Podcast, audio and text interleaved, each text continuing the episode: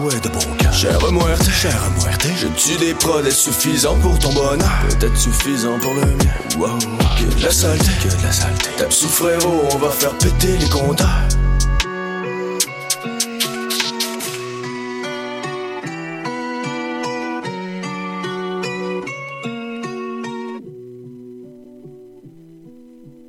Sur une distance de 20 verres, la coupe vanille au bout du pied. Balle frappée solidement par White du côté gauche. Circuit! Les capitales qui reprennent les devants. Pour ton sport local, écoute Chiz 94.3.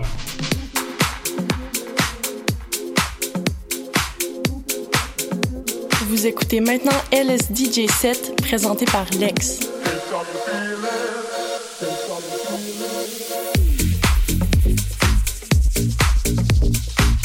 Explorons ensemble la musique électronique dans un DJ set d'une heure en continu. Retrouvons-nous tous les derniers dimanches du mois sur les ondes de Chiz 94.3 FM. Ouais, on a eu tout un party avec mes amis bière et joint. Tiens, joint, prends les clés. Es-tu fou? Je suis bien trop stone. Hey, bière! Ah non, une fois que je prenne pas, je conduis plus. Il reste toi, Dave. Puis t'as pris juste quelques verres. Puis deux, trois puffs. Non, je conduis jamais quand je bois. C'est sûr que je conduirai pas après avoir fumé du pot en plus. Ben, comment on rentre chez nous? Allez, Dave. Ne laissez pas le cannabis et l'alcool influencer votre décision de conduire. Allô? J'aurais besoin d'un lift. Un message de Mad Canada.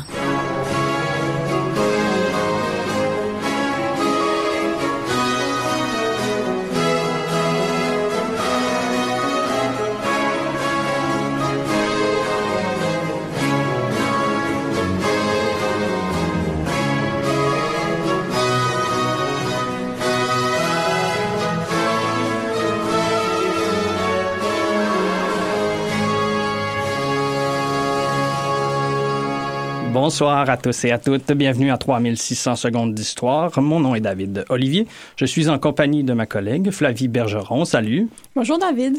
Euh, ce soir, alors, nous tenterons ensemble de brosser euh, le portrait d'une école historique, ce qu'on a appelé une école historique, qui trouve son origine dans un institut d'histoire universitaire. Et nous le ferons en examinant le parcours de trois historiens associés à son développement. C'est ce que propose notre invité dans un ouvrage intitulé L'École historique de Québec, une histoire intellectuelle. Je vous le présente à l'instant. Il est avec nous en studio. François-Olivier Doré, bonsoir. Bonsoir.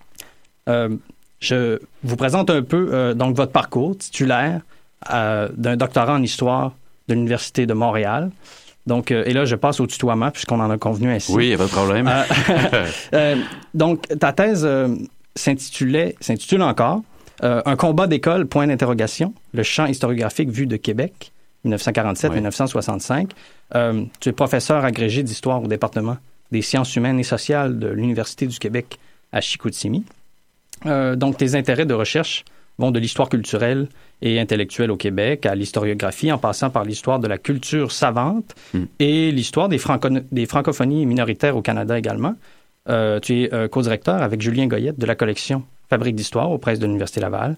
Euh, tu es sur le comité de rédaction des revues Men's et Recherche sociographique. Et euh, je note aussi au passage que tu as euh, reçu quelques prix et distinctions depuis 2013. Plus récemment, en 2023, je le note, sans être lauréat, tu as quand même été finaliste. Oui, c'est vrai. Donc, de la courte liste de ceux qui sont finalistes pour le prix du livre savant en histoire canadienne, remis par la Société historique du Canada pour, justement, l'École historique de Québec, le livre que nous, dont nous allons discuter ce soir. Alors, j'y vais déjà d'une première question, puisque nous allons euh, discuter de l'école historique. Donc, qu'est-ce qu'une école historique? Ah ouais, ça, c'est une grande question. Euh, C'est une question qui a un peu traversé euh, ce travail. hein. À l'origine, c'était un prétexte pour réfléchir un peu justement à la constitution de ce qu'on appelle là, euh, les collectifs savants, euh, les, les, les euh, ouais, c'est ça, les collectifs, les communs en sciences, Euh, parce que euh, c'est qu'il y a un problème associé à la notion d'école, un problème méthodologique, hein, Mhm. c'est que la notion d'école a historiquement toujours été développé un peu comme euh, comme une euh, comme une insulte en fait rétrospective. hein. Euh, Le meilleur exemple de ça, c'est l'école de Chicago, hein, Mhm. qui a été euh, pour la première fois dite et nommée par un étudiant, Luther Bernard, qui était un, un- un- diplômé euh, ou pas, je sais plus là, de- du département de sociologie, et qui en avait, qui était très, très amer de, de son Mhm. expérience et qui avait appelé ça l'école de Chicago, un peu comme la gang à Chicago. Comme une clique, là. C'est ça un peu. Et c'est un peu l'esprit des chapelles et des écoles. Oui. Souvent, hein, on, on ne se réclame pas d'une école ou d'une Mhm. chapelle. On se le fait dire rétrospectivement Ouais, par des gens qui sont extérieurs. C'est une étiquette et souvent une étiquette disqualifiante. Ouais. Et euh, donc, ça pose un problème méthodologique fondamental, euh, c'est-à-dire cette dissociation entre la réalité d'un groupe savant et sa dénomination dans la culture, dans le discours. Donc, et tout ça ne répond pas vraiment à votre question, sinon que, sinon que euh, ça, la complexe. ça la complexifie un peu, mais je pense quand même qu'on peut, bon, établir des, euh, je dirais des, des, des, des critères de base qui peuvent constituer ce qu'on appelle une école de, de pensée. Euh, D'abord, l'idée d'un d'avoir, par exemple, une figure tutélaire, un maître. Mm. Euh, euh, souvent, un, un article manifeste ou un sorte de programme Ouais. programmatique, Ouais. là, des disciples Ouais. et une, une, une hypothèse ou un, je dirais, une, une, une philosophie ou un mode de pensée puissamment articulé et aussi une sorte de, pour reprendre la, la formule weberienne, une routinisation du charisme, Mhm. c'est-à-dire une capacité pour cette école-là de, de se transmettre. Mhm. Et, et tous ces critères-là, si on se transpose dans le contexte québécois, euh, tous ces critères-là, on les retrouve grosso modo au sein de l'École de Montréal, mais pas vraiment au sein de l'École de Québec. Mhm. Et là, c'est là tout, euh, tout l'enjeu, tout le problème méthodologique, épistémologique là, qui, qui sous-tend, euh, au-delà du fait que j'ai étudié l'histoire de cette école-là, euh, j'ai essayé aussi de réfléchir à savoir ben, c'est quoi une école Ouais. de pensée? Mhm. Est-ce qu'il n'y a pas moyen d'employer un meilleur terme là, pour, le, pour définir ce groupe-là? Et pour ce qui est de, le- je, je te juste une petite question pour préciser parce que euh, bon, pour ce qui a trait euh, l'école de Québec, Oui. Euh, il y a quand même une distinction à faire entre école de pensée et, euh, et une- une- un autre type d'école que. Oui, j'ai parlé d'école d'activité pour qualifier, disons, le, le, le mode d'être au monde de l'école de Québec, là, à défaut d'un meilleur terme. C'est un, en fait, c'est plus un- une parade conceptuelle. hein. J'ai pris ça d'un sociologue de la musique, Samuel Gilmore, qui avait utilisé ça pour analyser les, les orchestres, en fait, en disant que, bon, dans un orchestre, hein, tous les gens euh, communient une même idée de la musique, mais font tous des choses différentes. hein. Mhm. Donc, euh, c'est un peu l'idée que l'école l'école de pensée, c'est comme le marteau qui, qui, qui tape, qui frappe. L'école d'activité, c'est plus l'image du couteau suisse, hein, où euh, oui, il y, a des, il y a des liens de convergence, mais il y a aussi, euh, comment dire, une, une diversité, Ouais. euh, une variabilité, une multiplicité des points de vue, des perspectives. D'ailleurs, ça a été ut- utilisé pour étudier la fameuse école de Chicago, euh, pour laquelle il est très difficile d'attribuer un maître, une Exact. figure. Voilà. bon, alors c'est, mais vraiment, c'est plus une parade conceptuelle que j'ai utilisée pour la thèse, mais qui me qui m'offrait quand même une entrée conceptuelle pour essayer de mieux comprendre cette école, somme toute, faiblement intégrée, qui Ouais. est l'école de Québec. Là, on pourra en discuter. Oui, absolument. Surtout quand le, la, la spécificité de école d'activité permet un peu de la différencier avec celle de Montréal. Oui, oui, là, il va y Oui. avoir gros aussi, qui va plus faire figure de, figure de proue, justement. Fait qu'il y a aussi Effectivement. Alors, alors qu'à Laval, on n'a pas vraiment une figure tutélaire équivalente au magistère de Lionel. Groux pour l'école de Montréal. Euh, on pourrait parler, oui, de Thomas Chappet, on pourrait parler d'Arthur Maheu, mais ces historiens-là ont eu à peu près aucune influence sur la génération des Marcel Trudel, Fernand Ouellette et Jean Hamelin, sinon quelques bribes interprétatives ici et là, mais souvent ces gens-là se sont, se sont même opposés à ces figures-là, en particulier Arthur Maheu, là, qui a eu très bon dos euh, à Laval, là, chez plusieurs des, des historiens de la nouvelle génération. D'ailleurs, là, quittons un peu plus le côté conceptuel pour vraiment aller dans le centre de l'ouvrage, euh, vraiment Oui. là, sur qu'est-ce qui se passe en histoire à Laval.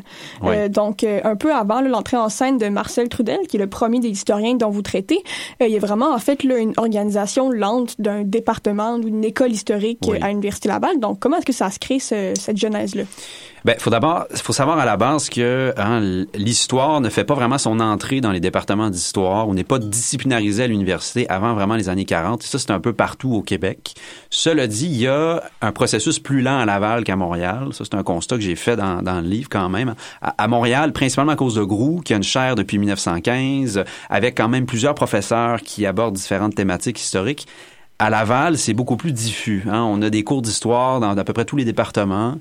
Histoire du droit, histoire de la théologie, euh, histoire du notariat, bon. Euh, et on a des figures euh, marquantes, là, comme genre l'abbé Ferland euh, au 19e siècle. Euh, on a évidemment Thomas Chappet qui donnait ses fameux cours publics au début du 20e siècle. Mais encore là, ça s'adressait à un public érudit euh, de la ville de Québec, hein, donc avec une légitimité fondée par la reconnaissance publique et non pas par les pairs, la reconnaissance des pairs. Ça, c'est fondamental. Euh, Il y a Grou qui est venu faire, euh, qui est venu ici, l'abbé Tessier qui, était, qui a été de passage à certains moments aussi. Euh, euh, puis évidemment Arthur Maheu, Arthur Maheu qui euh, qui faisait partie de l'establishment de Laval, qui était très influent au séminaire, euh, euh, qui était sous-préfet des études, si je me rappelle bien, et qui donnait aussi dans l'histoire, et qui va même être le directeur de l'Institut d'histoire et de géographie de Laval, ce qui va faire en sorte que d'ailleurs l'histoire va être euh, surtout liée à l'establishment lavallois, donc très loin des euh, avant-gardistes de la faculté des sciences sociales et tout ça. Là. Elle, elle, elle est pas vraiment de, cette, de ce bouillonnement-là. Mais donc, euh, c'est plutôt vraiment à la fin des années 40 que là, on voit à Laval un désir d'institutionnaliser la discipline. Et ça se fait beaucoup parce que Montréal le fait. Euh, et si c'est plus tard aussi à Laval, c'est parce qu'il y a eu une querelle à savoir est-ce qu'on met, est-ce qu'on met ça aux, aux facultés des lettres, Ouais. aux facultés des arts. Ça, ça, ça, ça a beaucoup contribué à faire piétiner l'avancée, le développement de la discipline à Laval. Puis aussi le fait que l'université Laval, dans l'entre-deux-guerres, mise beaucoup sur les sciences pures, Mhm. la chimie notamment. L'histoire est pas vraiment une priorité. Mhm. Ça, c'est, c'est- ce qui explique un peu pourquoi là, ça vient un peu plus sur le tard dans les euh, dans les années 40. L'institut est fondé, je me rappelle jamais de la date exacte. Je pense que c'est 47 et à Montréal c'est 46, mais c'est, c'est concomitant. Là, c'est presque en Mhm. même temps. OK. Et euh, donc, c'est plutôt à l'arrivée de Marcel Trudel que peut-être ça commence à se développer ce qu'on pourrait appeler euh, une école historique, ou en tout cas quelque chose qui ressemble à ce qui deviendrait une école historique? Oui, oui. Ben, en fait, faut dire, il y avait déjà, il y avait déjà une sorte de, tension. il y avait déjà deux blocs, deux, deux courants de fond qui s'affirmaient au Québec depuis les années 10, les années 20, avec notamment Groux à Montréal, Chappet à Québec. Donc, deux historiens traditionnalistes euh, qui communiaient, là, qui avaient plusieurs éléments en partage. hein. C'était deux historiens providentialistes. Euh, Chappet était nationaliste à certains égards, mais il divergeait sur l'aboutissement, euh, l'aboutissement de la pensée qui était dans le loyalisme dans le cas de Chappet, ce qui n'était pas du tout le cas de Groux. Et là où vraiment où ça s'entrechoque, c'est sur l'interprétation de la conquête de 1760. Pour Groux, c'est un traumatisme, c'est une catastrophe. Pour Chappet, il y a quelque chose qui est plus de l'ordre de la conquête providentielle. Bon, je fais, je schématise très très rapidement, juste pour dire qu'il y avait quand même déjà deux, deux, deux, deux courants qui Ouais. vont creuser des sillons profonds. Et là, oui, Marcel Trudel arrive. Bon. Euh, fin des années 40, Marcel Trudel arrive et euh, arrive des États-Unis. D'abord et avant tout, c'est important de le noter. Je Euh, propose, euh, avant de continuer, qu'on fasse oui. juste qu'on entende la voix de Marcel Ah, Trudel. génial, oui. Parce qu'on a un extrait, c'est tiré de l'épisode 6. Non, c'est pas, c'est pas ça. C'est la- les grandes batailles du passé. C'est un, c'est un documentaire qui a passé là, à une certaine époque, en 74, et euh, c'est l'épisode de Québec 1759. Alors, euh, je propose qu'on écoute ça. Pour s'assurer la garde de ce point stratégique, il a donc fallu une forteresse que l'on va construire un peu comme euh, on le fait en Europe. Vous avez le fossé sec qui constitue un premier obstacle. Un second obstacle, c'est la palissade de pieux, et ça c'est typiquement canadien, le remblai, et au-delà du parapet, des canons pour euh, bloquer la- l'adversaire. De l'autre côté, vous avez aussi des canons auxquels on a aménagé quelques ouvertures. Toujours la palissade de pieux. Ici, immédiatement à l'entrée, le pont-levis, qui en ce moment est baissé. Et nous passons sous cette porte des cinq nations qui va nous amener à un autre poste de garde.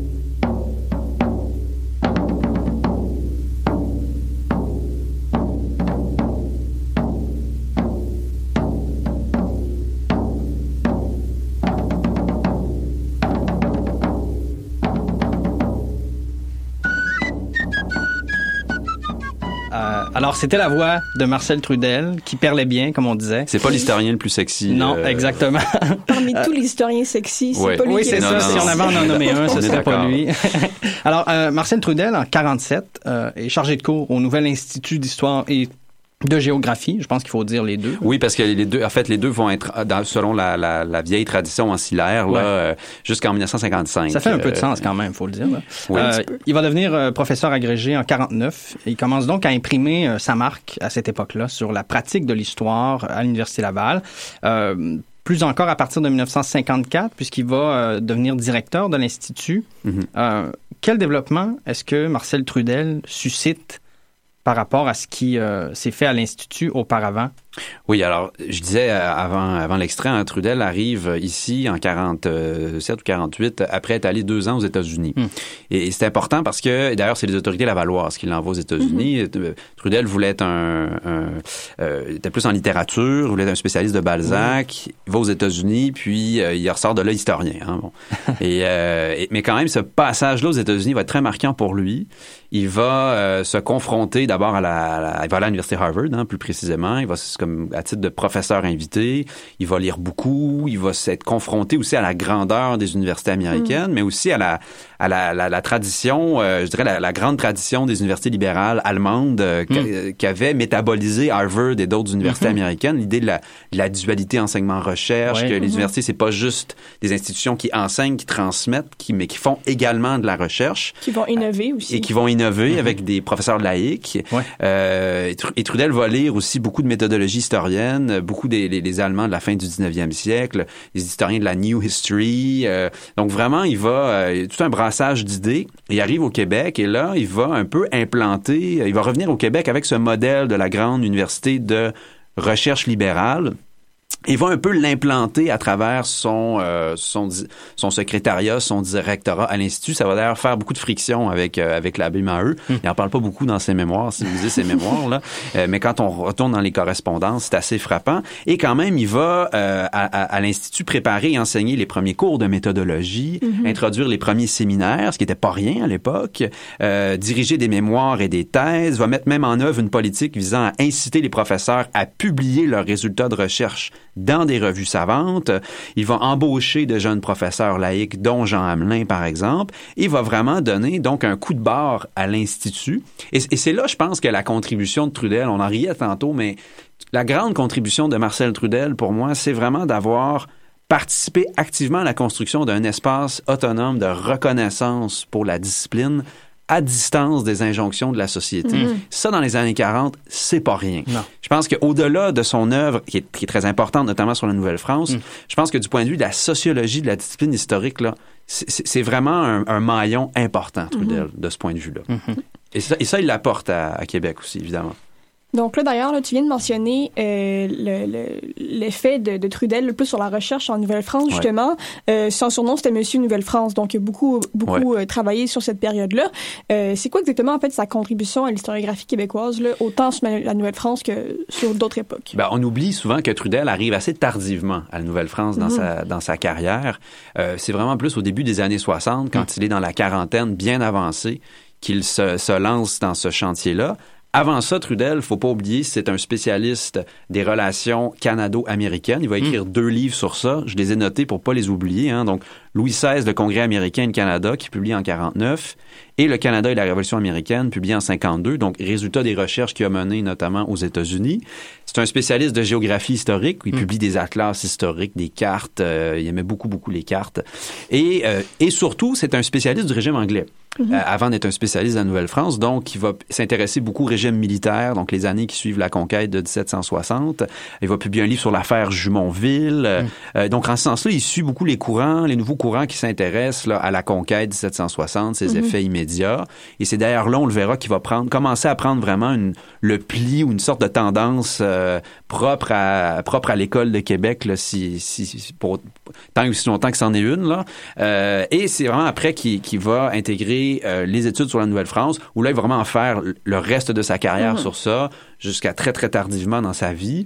Et oui, on dit Monsieur Nouvelle-France parce qu'il va vraiment défricher. euh, euh, bien évidemment, c'est un terrain qui était déjà largement défriché, mais il va le faire à l'aune d'une nouvelle perspective qui est très caractéristique de sa génération, celle de la dualité du mythe et de la réalité. Mhm. Donc la Nouvelle-France de Trudel, moi je dis dans mon livre, hein, c'est une terre malheureuse, c'est-à-dire que c'est un objet, c'est une, en fait c'est une colonie qui est toujours en décalage par rapport aux idéaux dans lesquels on, qui, sont projetés en fait. Hein. C'est, c'est, finalement une colonie qui n'arrive jamais à advenir pleinement, qui n'arrive jamais à euh, euh, comment dire honorer ses promesses euh, parce qu'elle est viciée à la base. Et déjà là, on voit qu'il y a quelque chose de la perspective lavalloise dans cette idée que il y a dans le- l'histoire profonde du Canada français une, une anormalité qui euh, qui est là bien avant la conquête. Hein? Euh, et, et c'est là qu'on entre dans les débats avec l'école de Montréal. Pour l'école de Montréal, euh, la Nouvelle-France, c'est une société tout à fait normale, qui suit une courbe de normalité nationale, comme les 13 colonies.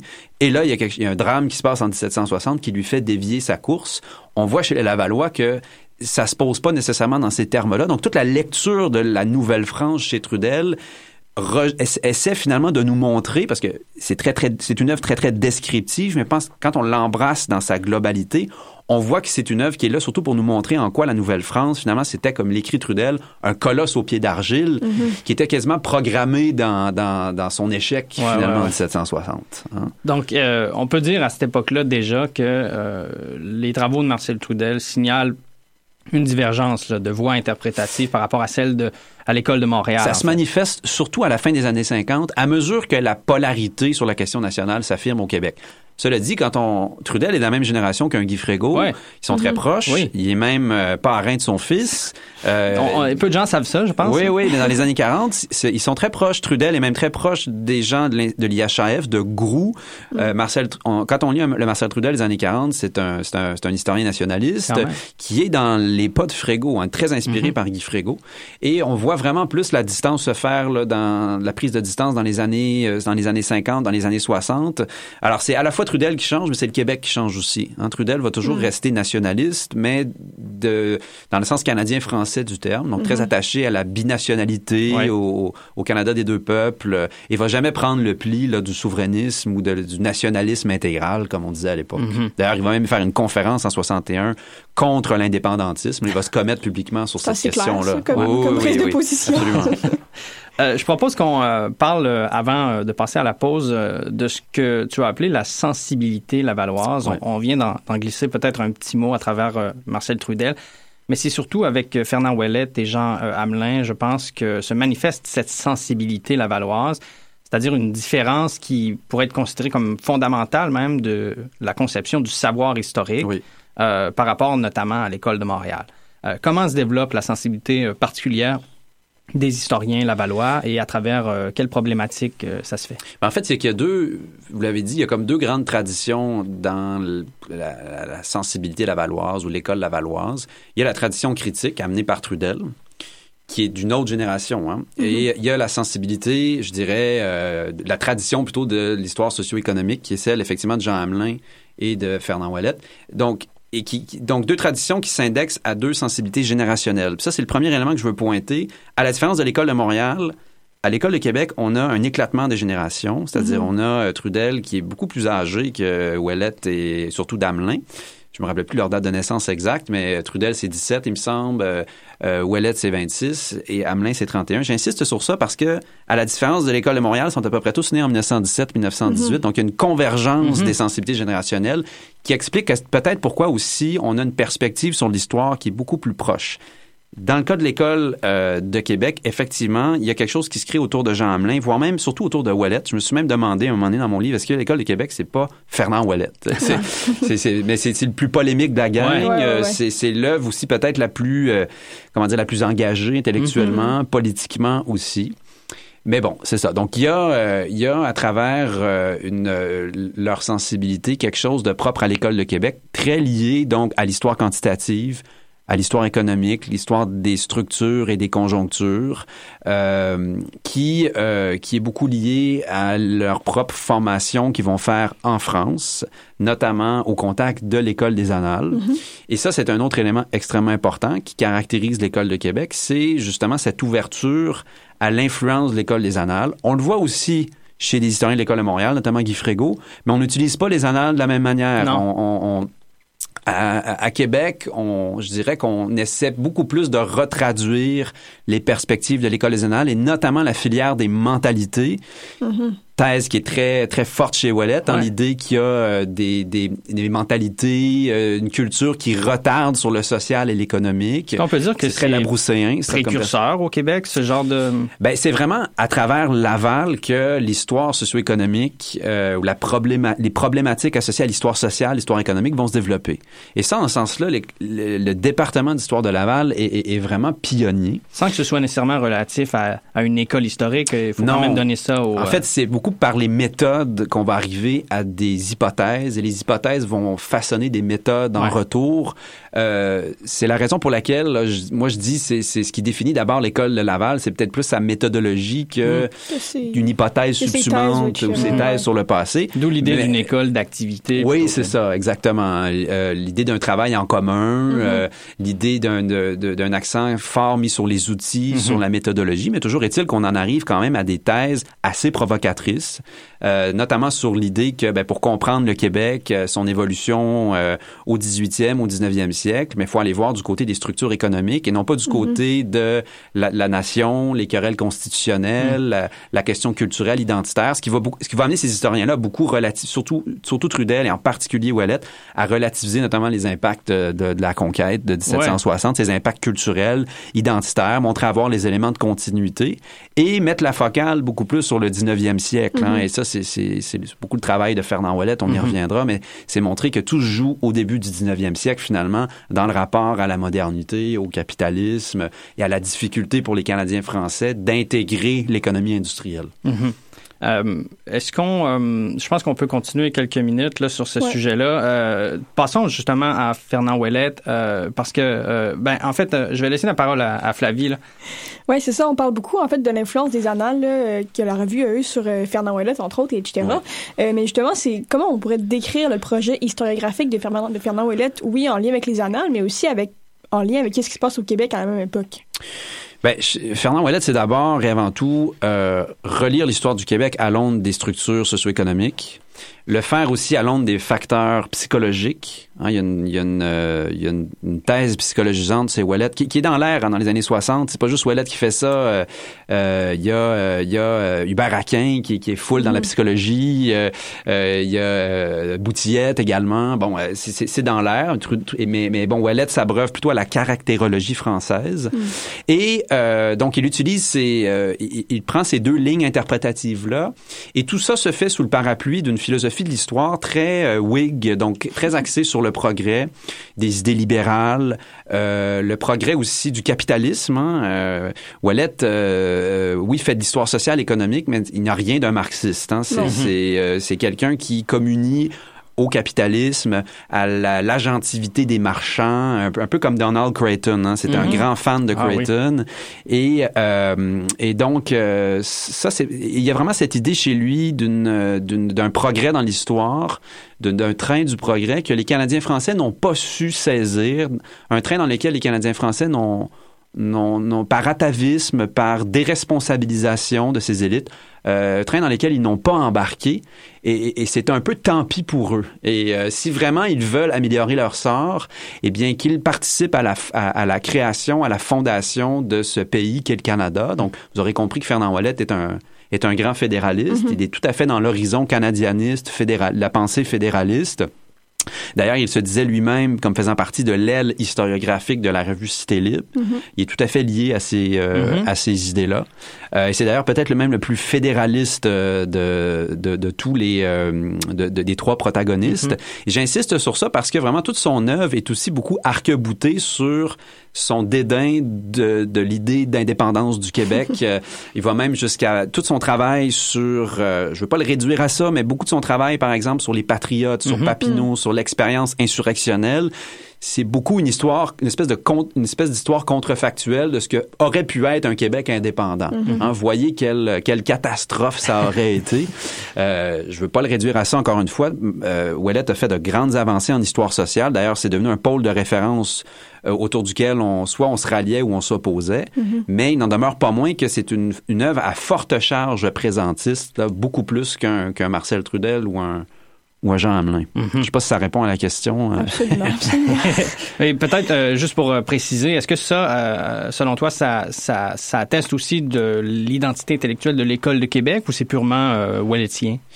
Ben c'est ça, c'est une question que je, je laisse dans les airs. Est-ce que l'école de Québec c'est pas au final euh, le, le- le Fernand Euh, Je dirais que ça, ça- en tout cas ça atteste de la sensibilité lavalloise beaucoup en ce sens qu'il y a comme ligne de fond chez Ouellette ce désir d'une double rupture vis-à-vis et du traditionnalisme canadien-français et du nationalisme. Mhm. On est vraiment dans une logique, dans une idéologie d'opposition, un peu comme Cité Libre. hein. C'était, André J. Bélanger qui avait dit ça, qui avait défini Cité Libre comme une idéologie d'opposition. Mhm.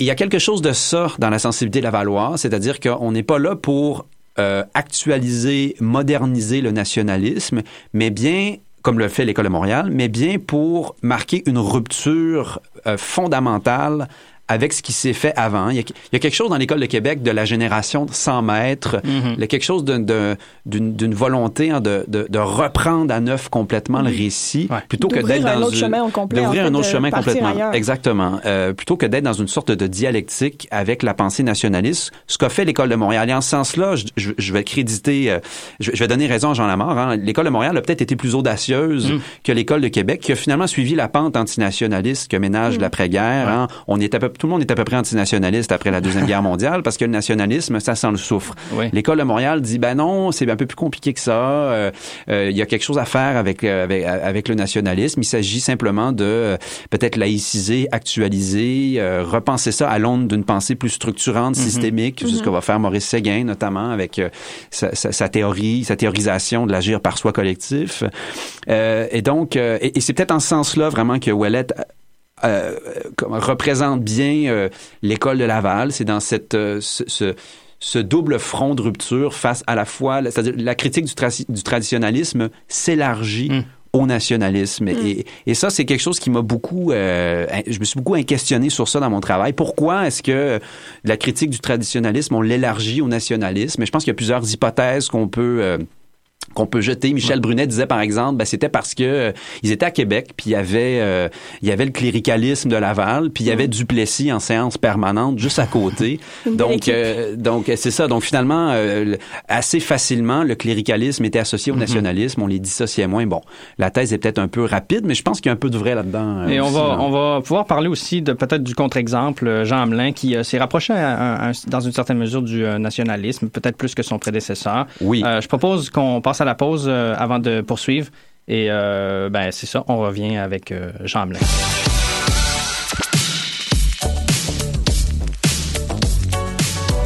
Vous écoutez Chiz 94.3 FM à Québec. Bonsoir chérie Bonsoir. J'arrive du travail Est-ce que tu nous as préparé un de tes merveilleux rôtis de porc? Non, non, non. Ah chérie, j'arrive. Ce qu'on sort du four, c'est les plus récentes nouveautés culturelles, locales, émergentes, notamment de la ville de Québec. Pour être au courant de toutes les actualités, c'est tous les jours de semaine, de 16h à 17h30. Oh ben.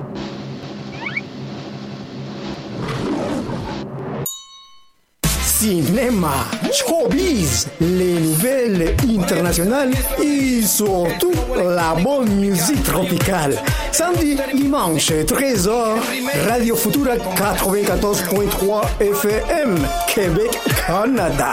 Partout au monde, www.cheese.ca. Digan lo que digan, somos la numéro uno. Vous êtes de retour à 3600 secondes d'histoire. Vous êtes en compagnie de David et Flavie, ainsi que notre invité, François-Olivier Doré. Euh, parlons un instant euh, de Jean Hamelin et euh, je cède la parole à Flavie. Oui, donc euh, Jean Hamelin aussi, là, comme les deux autres, a quand même eu un parcours euh, assez long, surtout assez marquant euh, à Laval, là, en fois, à la fois en tant qu'administrateur, aussi en tant qu'enseignant. Euh, donc, euh, lui, il s'est surtout dirigé vers le champ de l'histoire ouvrière. Il a aussi été très militant. Euh, donc, parmi tous ces héritages-là, vous diriez que c'est lequel qui a été le plus marquant sur l'institution ou ont-ils été tous autant marquants? Euh, Comment démêler euh, qu'est-ce que lui a fait en tant que comme très très polyvalent en fait? Oui, ben effectivement, vous l'avez dit, c'est un, c'est un, comment dire, un chef d'orchestre, un homme polyvalent, un homme orchestre, je ne sais plus qui disait ça là, euh, qui a ouvert beaucoup de chantiers. Euh, et euh, puis en ce sens-là, Hamelin se, se différencie vraiment euh, des, de, de ses deux comparses. D'ailleurs, c'est le seul qui va rester à Laval, qui va faire sa carrière là. Mhm. Trudel et Ouellet quittent, faut se rappeler, au milieu des années 60. Et euh, donc, c'est lui qui laisse la plus grande empreinte à l'Université Laval, assurément. Il va superviser là, au- au-delà de 80 étudiants. Euh, il va donner beaucoup de cours. Il va s'impliquer dans euh, la direction du département d'histoire, euh, au vice-décanat, à la faculté des lettres, dans le syndicat. Euh, il y a toute une vision de l'université chez Jean Hamelin. hein. Jean Hamelin est très impliqué, par exemple, quand euh, en, en 71, quand la nouvelle charte provinciale est, euh, est adoptée à Laval, où Laval finalement s'autonomise du séminaire, Hamelin a un Mhm. rôle clé là-dedans pour défendre les vertus de la liberté universitaire, de la démocratisation à l'université. Bon, donc il y a un leg clairement sur, institutionnel très fort, très important. Euh, sur le plan historiographique, c'est vraiment quelqu'un qui va ouvrir un paquet de chantiers, on le disait. Le jeune Hamelin est très proche des idées de l'École de Québec. Mhm. Il va écrire notamment un livre, euh, euh, son, son bouquin le plus marquant, 1900, pas le plus marquant, mais qui va beaucoup marquer le début de sa carrière, Économie et société en Nouvelle-France, son seul livre sur le régime français, un peu l'équivalent de sa thèse de doctorat, dans lequel il va vraiment, euh, bon là on va reconnaître un peu plus les postures, euh, la critique de la, conquête catastrophe, euh, la, la remise en question de l'existence d'une bourgeoisie hein, en Nouvelle-France aussi. C'est un autre, une autre ligne de front sur laquelle l'École de Montréal, l'École de Québec vont s'opposer. Ça, on les retrouve dans, dans cet ouvrage-là. Mais assez rapidement, Hamelin va effectivement se prendre ses distances de ces querelles-là Mhm. et va se faire beaucoup plus historien des fricheurs, donc en histoire du travail, euh, histoire économique, euh, avec Yves Roby notamment. va beaucoup travailler en collaboration, Hamelin. Un autre élément qui le distingue d'un Trudel Mhm. ou d'un Wallet qui fonctionne en solitaire. Lui prend vraiment le pli du travail collaboratif Mhm. avec Nicole Gagnon sur l'histoire religieuse, avec euh, Alain, euh, Alain Beaulieu, c'est ça, sur les instruments de travail, sur l'histoire de la presse qu'on consulte Ah oui. encore Ah oui. aujourd'hui, l'histoire des idéologies avec Fernand Dumont. Hamelin était vraiment habité par ce sentiment d'urgence de d'ouvrir tous les chantiers dans un contexte où le Québec comme objet émerge en histoire. Euh, vraiment, il, il a ce sentiment de l'urgence des chantiers à ouvrir à partir des années 60 et des années 70. Et le Hamelin de la fin des années 70 est un Hamelin qui prend une euh, tonalité beaucoup plus conservatrice. Mm. Il fait partie de ces déçus de la Révolution tranquille, pour, par- pour reprendre l'expression de Frédéric Boilly, Mhm. un peu comme Fernand Dumont, euh, qui finalement ont, ont été un peu déçus des, des promesses de la modernisation de la Révolution tranquille. Et là, on voit un Jean Hamelin qui va vraiment là, euh, faire un virage à 180 degrés, aller beaucoup plus vers la biographie au DBC, aller euh, plus vers l'histoire humaniste. Il va écrire notamment L'homme historien. Relisez ça, dans les, ça paraît à la fin des années 70. euh, C'est-à-dire c'est un ouvrage qui valorise la, la subjectivité des, des individus en Mhm. histoire, qui veut revaloriser l'histoire, euh, disons, plus humaniste, classique. Euh, il va se faire critiquer d'ailleurs par, euh, par des étudiants marxistes de l'époque, alors que c'est quelqu'un qui était très proche de l'école des Annales dans les Mhm. années 60. Il va donc il va donner dans la biographie, il va faire des synthèses d'histoire du Québec. Donc donc vraiment il y a un cheminement chez Hamelin qui est complètement à l'opposé. Hamelin est croyant aussi, ce qui est Mhm. absolument pas le cas d'un Mhm. Trudel ou d'un- ou d'un Ouellet. Le rapproche peut-être de Fernand Dumont, par exemple. Ah oui, c'était de très grands amis, de très très En plus, grands amis d'ailleurs, très proches, d'une même sensibilité euh, euh, religieuse aussi. D'ailleurs, Dumont, dans le cadre de la commission Dumont, fait appel à Jean Hamelin. Pour euh, un, un des annexes là, du rapport euh, pour produire une histoire de l'Église, qui va, ce qui va être un peu euh, annonciateur de, de sa grande histoire du catholicisme euh, québécois qu'il va qu'il va rédiger plus tard. Et donc, euh, et en ce sens-là, peut-être qu'Hamelin est un personnage plus intéressant et, qui a Mm. et peut- et peut-être celui aussi qui a le plus souvent souffert, je dirais, d'un embrigadement rétrospectif dans cette idée d'une école Mhm. à laquelle finalement il, il correspond pas vraiment. Euh, il y a un parcours beaucoup plus complexe et que j'ai essayé, euh, je l'espère, de, de restituer dans mon livre. Puis justement, si un parcours aussi complexe, aussi différent de ces des autres euh, qu'on appelle dans l'école historique de Québec, comment qu'est-ce qui explique qu'il a été embrigadé rétroacti- euh, rétroactivement, comme vous dites?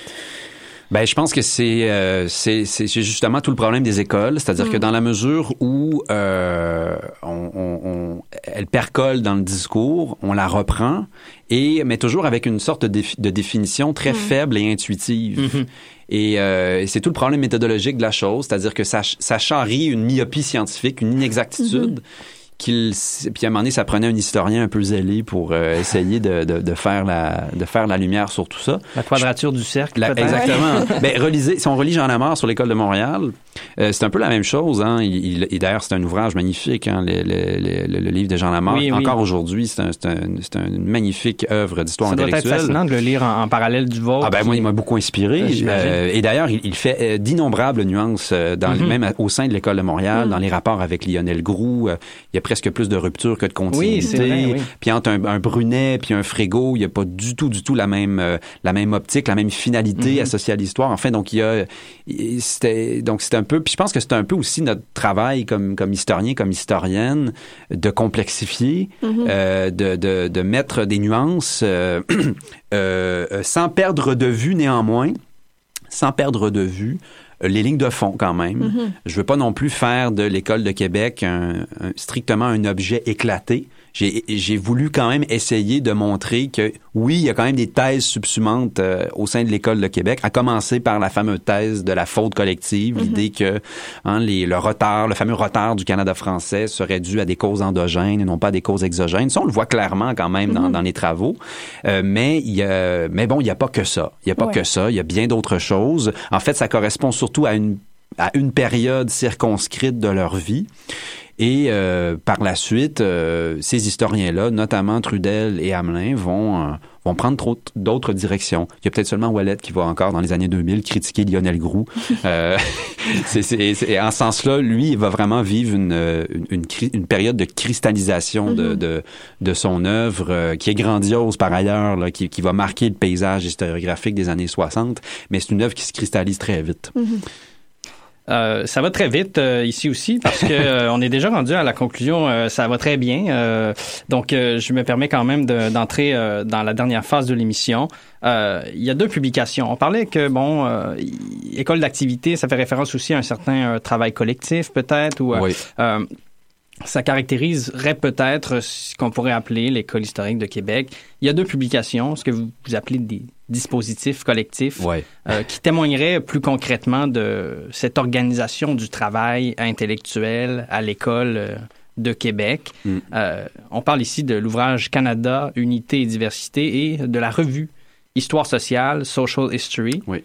Euh, quels sont, qu'ont-elles de particulier, en fait, ces deux ouvrages-là, ces deux dispositifs? Et comment est-ce que ça témoigne, justement, de cette organisation du travail collectif? Et qui pourrait caractériser l'école euh, historique de Québec? Ben, en fait, ce que ces deux publications-là témoignent, je pense, c'est le- justement le faible degré d'intégration intellectuelle. Mm. euh, de, de, de, de l'École de Québec. Si on commence, par exemple, par l'ouvrage Canada, Unité et Diversité, euh, qui n'aura pas une très grande postérité, euh, qui, qui se voulait finalement un livre... euh, un- un- en fait, c'était une commande de la commission Laurando-Dunton. Mhm. C'est comme un, un reenactment du manuel unique là, des années Ah, oui, 40, oui, oui, là, oui. Euh, mais de manière un peu plus quand même disciplinaire et scientifique. Euh, c'est un ouvrage qui a été. C'est le seul livre qu'on co-signé les trois ensemble ouais. avec un prof de l'Université de Waterloo, euh, Paul Cornell.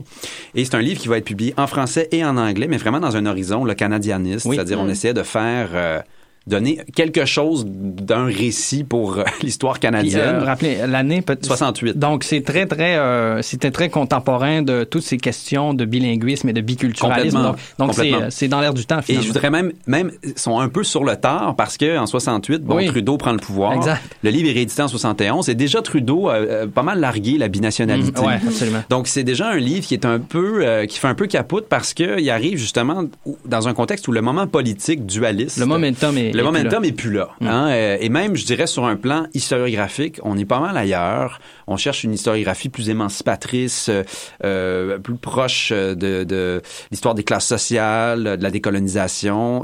Alors que ce livre-là est pas là du Ouais, tout. ouais, ouais. Donc, c'est pour ça que je dis dans mon livre, hein, c'est peut-être un peu l'école de Québec qui brille de ses derniers feux. Oui. Ce Mhm. livre-là va pas vraiment connaître de, de, de, de grande postérité historique. Puis aussi, il y a un problème d'intégration dans ce livre-là. On le voit.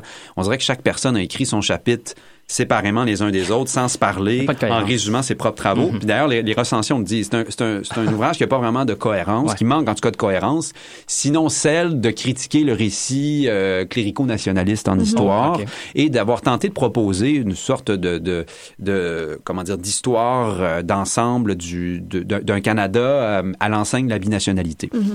Dans le cas de la revue Histoire sociale, ça c'est intéressant parce que ça montre avoir une revue qui va être fondée par Trudel notamment et d'autres. Euh, ça montre avoir la continuité quand même de la filière lavalloise à l'université d'Ottawa, ce que j'appelle la suite outaouaise Ouais. de l'école de, de l'école de Laval, Euh, parce que le- il se trouve que le département d'histoire de l'université d'Ottawa Carleton un peu aussi, parce que Trudel et Wallet vont y aller, mais vont sur- Trudel et Wallet vont surtout aboutir à l'Université d'Ottawa avec d'autres, leurs étudiants, Micheline Dallaire, Serge Gagnon, euh, Cornelius Jannon, euh, et qui vont vraiment contribuer à remettre sur pied le département d'histoire euh, à l'Université d'Ottawa et qui vont fonder cette revue, revue bilingue, une revue savante, euh, mais qui, encore une fois, va être moins une revue, sera pas vraiment une revue d'idées, Mm. euh, avec une thèse forte sur l'histoire, mais plus une sorte de plateforme, un espace finalement de dialogue autour de l'histoire sociale très interdisciplinaire, Mhm. avec des collaborateurs d'un peu partout. Donc, encore une fois, on est toujours dans cette... euh, pour moi, ça rejoignait encore cette idée de l'école d'activité parce qu'on est plus justement dans une optique, dans une sorte d'horizontalité, de collaboration, euh, sans, sans thèse subsumante finalement. Mhm. Euh, et, et bon, c'est une revue qui existe encore aujourd'hui. Ouais. donc c'est un leg, je pense, important, euh, indirect là, de, de, de, de l'école de, de l'école de Québec. Pas oublier que quelqu'un comme Marcel Trudel va faire euh, l'essentiel de sa carrière à, à l'Université d'Ottawa. Euh, Ouais, c'est ça. euh, Ouellet, c'est pareil, il va être à l'Université d'Ottawa, après ça, il va être à l'Université de Toronto, mais Laval, c'est, ce n'est qu'une petite partie de leur, euh, de leur carrière. Puis est-ce que vous diriez que la revue euh, Histoire sociale a continué à perpétrer ce leg-là ou maintenant ça a un peu changé? Est-ce qu'il y a encore une espèce d'horizontalité ou ce leg-là de l'école de Laval, quand même loin, mais c'est perdu? Ben, ça se veut encore une revue consacrée à l'histoire sociale et, et- et, euh, sans, sans optique particulière. Mhm. Euh, c'est une revue qui publie encore des bons textes, Mhm. honnêtement. Et, euh, et je pense quand même que ça, ça, s'il y a un leg, c'est bien dans, dans, dans l'idée de fonder une histoire sociale proprement, propre à l'Amérique française, Mhm. propre au Canada français, euh, d'importer ici, de, de, de, de, de procéder à une forme d'appropriation créative des grands courants de l'histoire sociale qu'on avait en France depuis, depuis un moment. Et ça, je le redis, ça, je pense que ça, c'est un, c'est un, c'est un leg extrêmement important des Lavallois euh, que d'avoir euh, amené ici des problématiques, euh, des problématiques de l'histoire sociale. Et la, longue pérennité de cette revue, je pense que témoigne de l'importance de ce leg-là. Mhm. Ouais. Flavie, la dernière question? La dernière question. Euh, donc, votre livre, en fait, le visait à, à vraiment poser un regard généalogique sur, l'éco- sur l'école historique de Québec, euh, vraiment en tant qu'un objet qui, qui- était culturellement construit, pas Mhm. tant qui s'est construit à leur époque, mais rétrospectivement, euh, comme on a parlé. Euh, en fait, là, vous diriez, c'est quoi la pertinence de votre livre sur le plan méthodologique? Donc, à Hmm. quoi, euh, qu'est-ce que ça nous apprend, en fait, vraiment sur le plan méthodologique, puis sur un peu le, qu'est-ce que l'école de, la, de, de Laval nous a légué euh, à travers le temps? Euh, la, la- la pertinence méthodologique, je laisserais peut-être le soin à mes recenseurs de, de le dire. Parce que c'était pas facile de, de, de, de faire commentaire métaux là, c'était pas facile de se dire ben je vais je vais y aller d'abord parce que les, chap- les chapitres sont découpés par les, les, les, Ouais. personnages, les Mhm, individus. Alors qu'à la base, je voulais faire quelque chose de beaucoup plus euh, transversal, y aller plus par des thèmes, puis essayer de Ouais, ouais, diluer un peu les, les, les, les- les biographies, les trajectoires de mes Mhm. personnages. Surtout qu'ils euh, sont là-dedans. très différents les uns des autres. Exact. Mais finalement, j'en suis venu à, j'en suis venu à réaliser que la, la- le caractère très divers et multiple de mon objet m'oblige à, à, à- à m'intéresser à la diversité puis à la singularité des trajectoires. Hmm. C'est peut-être pas très original, mais on dirait que j'avais besoin de faire ça pour arriver à mes fins. Mm. Euh, euh, ça, c'est la première chose. La deuxième chose, sur la question du, du leg, c'est une question très complexe aussi parce que euh, l'école, je pense que l'école de Laval a un leg historiographique important. Elle va former beaucoup d'étudiants. elle va, euh, je, je pense même qu'elle va être en avance sur son temps. hein. Les- on sait l'histoire sociale, l'histoire économique, Mhm. c'est un boulevard qui s'ouvre pour elle Mhm. et encore jusqu'aux années quoi 2000. euh, on est encore dans la, dom- la domination, entre guillemets, de l'histoire sociale et économique. Donc, très en avance sur son temps. Je pense qu'ils vont former beaucoup des, euh, des, des, des, historiens, des historiennes les plus influents de ce courant-là. Par contre, sur le plan politique, ben là, euh, à la différence de l'École de Montréal, c'est pas vraiment une école qui va, je dirais, percoler dans l'espace public. Quand on regarde un, un, un Guy Frégo, un Ouais. Michel Brunet, un Maurice Séguin, hein, ce sont des, des gens qui ont été happés par la société. Guy Frégo va être sous-ministre de la Culture. Brunet Mmh, était de toutes les toutes les, les associations patriotiques à Montréal. Séguin euh, a, a été le, le grand professeur qui a influencé par ses cours Ouais. euh, des Denis Arcand, Mhm. des, des Pierre Falardeau. Bon. L'école de Québec, euh, c'est beaucoup moins clair, même qu'au milieu des années 60, euh, je le rappelle encore une fois, hein, il y a deux de ces protagonistes qui quittent carrément le Québec. Donc, il y, a, il y, a, quelque chose dans l'école de Québec, euh, dans son dans son horizon canadianiste, dans sa perspective très critique sur le Québec, qui qui passe pas dans les années 60, je pense, qui est pas en adéquation avec, je dirais, euh, l'espèce de soif d'une historiographie Mhm. plus émancipatrice qu'on a. Ça soulève beaucoup moins les passions. euh, Ben, c'est peut-être le grand drame, c'est ça, de, de l'é- de l'école de Québec. C'est c'est peut-être celle de ne pas avoir su fonder un nouveau méta-récit qui Mhm. va porter finalement euh, une, une jeunesse. ou- hein, la jeunesse du département d'histoire de l'Université Laval des années 60 est très nationaliste. Euh, allez, allez lire le Carabin, là, puis on, Ouais, ouais. on le dit tout, on n'est pas du tout, on est loin des, de l'école de Québec, etc. Euh, Même ceux qui euh, sont nuancés tiennent quand même à dire que, ben, je, je fais référence à, à Bergeron que je connais bien, Oui, Gérard oui, oui, Bergeron, euh, lui-même se dit nationaliste, même à- peut-être avec quelques nuances là, euh, Ouais. parce que il, appartient quand même à une génération aussi euh, d'école des sciences sociales, de la faculté des sciences sociales Oui. de l'Université Laval, qui a quand même quelques quelques similitudes Oui, avec oui, oui, euh, absolument. les historiens lavallois Euh, et comparativement par exemple au néo-nationalisme associé à Oui. l'école de Montréal qui était beaucoup plus en phase avec l'époque euh, sans doute là c'est là qu'on voit la, la vraie divergence entre ces deux écoles là Absolument. Je pense qu'il y, a- y y un enjeu d'adéquation euh, avec l'époque et euh, c'est pour ça que je dis dans le livre, hein, le, le départ de Trudel et Wallet de, de Québec, du Québec, hein, de Laval, on a souvent dit que c'était dû à leur laïcisme perturbateur à Laval, mais moi je pense qu'il y a vraiment aussi une question profondément politique et existentielle associée à cet Mhm. exil-là. Je pense qu'il dit quelque chose de la, la, la difficulté pour ces historiens-là d'être en phase avec, le, avec leur Avec époque. le temps, ouais. Après, cela dit, ils vont à Ottawa. Et aller à Ottawa dans les années 60, c'est pas comme aller à Ottawa aujourd'hui. Euh, L'Université d'Ottawa, dans les années 60, c'est encore une grande université du Canada français.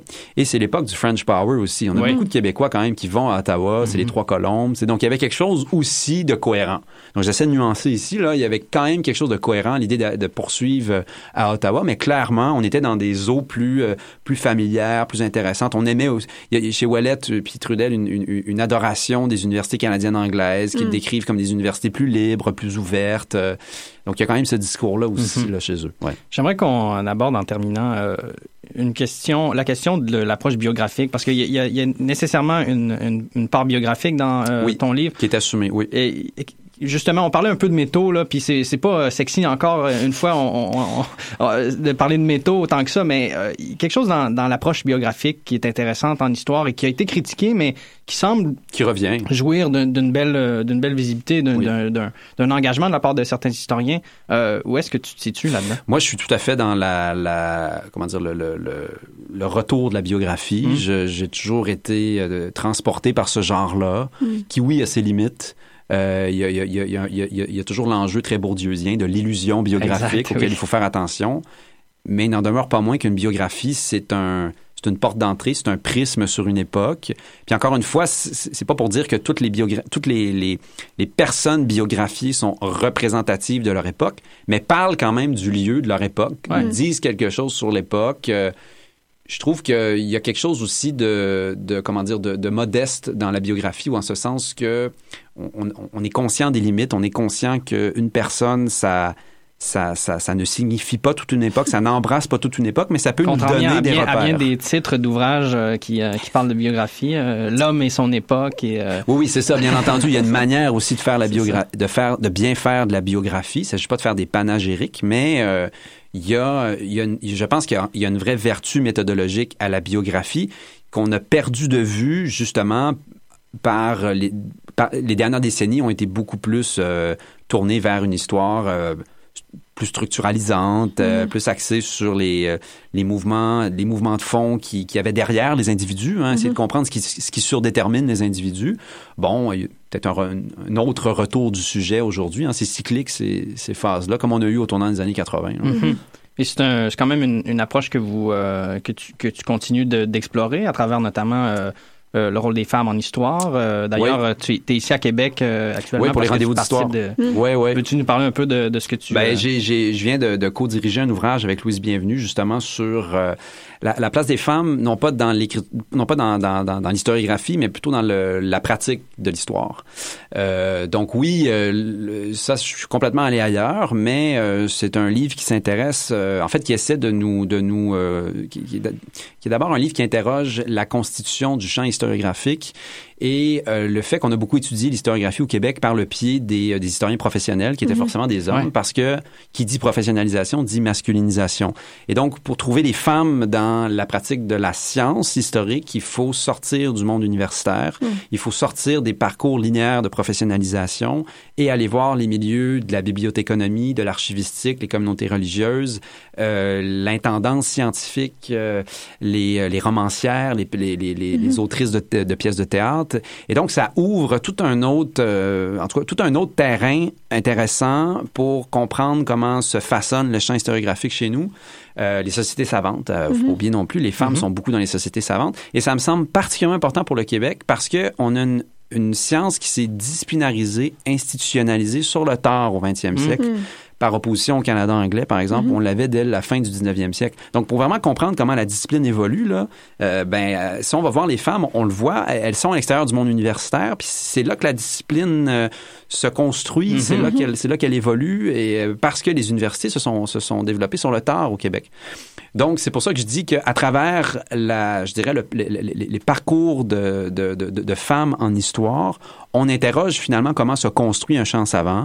On interroge la définition même de ce qu'est être un historien. Est-ce qu'il ne faut pas Mm. élargir la définition, voire même qu'est-ce qu'une vie savante réussie. Mm-hmm. Euh, donc, c'est c'est un peu ces questions-là qu'on essaie de, de poser à travers. Il ne s'agit pas de faire des, des, des, des pionnières et des héroïnes. euh, de- Ouais. de, de- oui, on veut donner la visibilité à des femmes, mais on veut surtout voir comment ça, c'est un prétexte pour interroger comment fonctionne le champ savant. Hmm. Ben, c'est fascinant et ça a été très agréable euh, de discuter avec vous euh, ce soir. Euh, merci de m'avoir reçu. C'est c'est vraiment un plaisir et on, on- on ira vous voir. Évidemment, ceux qui, qui écouteront euh, le, le balado, puisque c'est préenregistré, ne pourront pas aller vous voir au rendez-vous d'histoire, mais euh, on, on va peut-être avoir euh, des, des captures vidéo de Oui. tout ça. On ne sait pas. Oui, je ne sais encore, pas si c'est enregistré, mais ouais. le, le, le livre, oui, le euh, livre est- on a enregistré, ok. Mais le livre est paru au Pull récemment. C'est Profession historienne, femmes et pratiques de l'histoire tout euh, tout le monde à aller se le procurer et le lire, le louer. euh, comme vous voulez. Euh, c'est donc ce qui met fin à l'émission. Euh, merci beaucoup d'avoir été là. Merci Flavie. Merci Olivier. Et euh, on refait ça, euh, on refait ça très prochainement.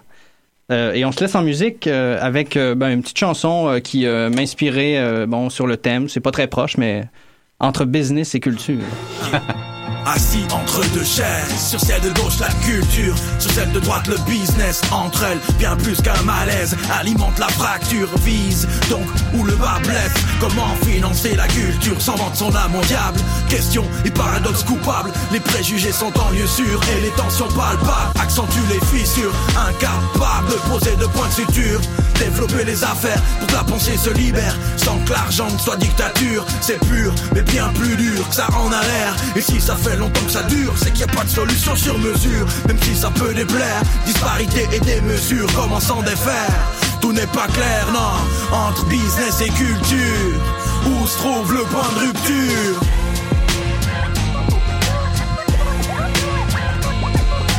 Une pour la culture, deux pour ses prouesses, trois pour le futur, quatre avec sagesse.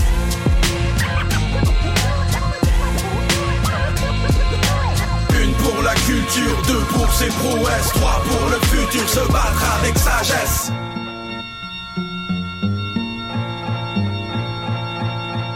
Constat critique, si être crédible sans fond public est une optique ou une option éthique, car être intègre implique de faire fi des clivages politiques. Le facteur 1 quand les profiteurs appliquent, quorum, collégialité, pensée unique, réflexion, intello, oh, tout se complique. Droite, veto et idéaux magiques, non, changez plutôt de tactique avant la panique. Du bal des cyniques, la gauche boite et prend ce qu'elle peut à droite, pendant que la droite fauche ce qu'elle veut à gauche. Résultat, acteur culturel figé.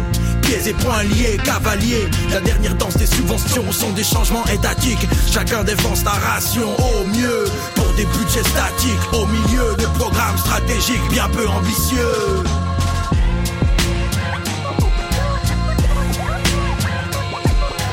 Une pour la culture, deux pour ses prouesses, trois pour le futur, quatre avec sagesse.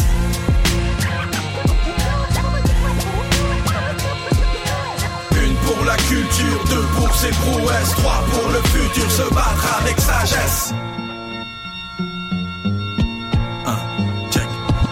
Si l'aide à la culture se négocie comme l'argent du Qatar, qui prend les mesures et qui joue son pouvoir 100% culturel, wesh gros, doit-on croire qu'il n'y a pas de marketing derrière ce beau miroir?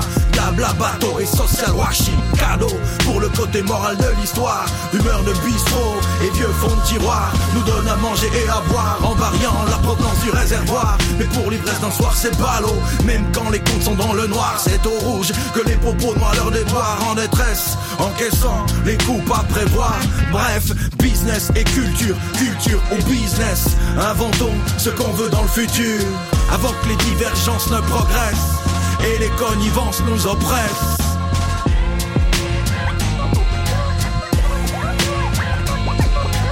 Une pour la culture, deux pour ses prouesses, trois pour le futur, quatre avec sagesse.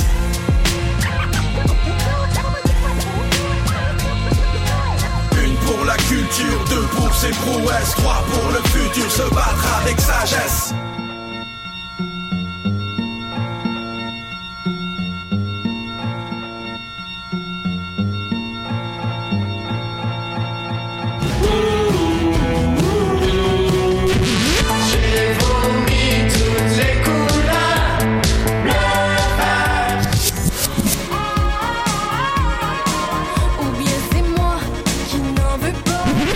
Écoute locale avec Chiz 94.3. Capacé, capté par son receveur, touché, rouge et or. Le Rouge et Or accueille les Redbirds de McGill à l'occasion de son ouverture locale au stade TELUS ce samedi 9 septembre à 19h. Ne manquez pas l'avant-match dès 18h30 avec notre équipe composée de Pascal Loubier, Victor Marchand et Charles Manta. Rouge et Or, Redbirds, ce samedi 19h sur les ondes de Chiz 94.3, la radio officielle du Rouge et Or de l'Université Laval.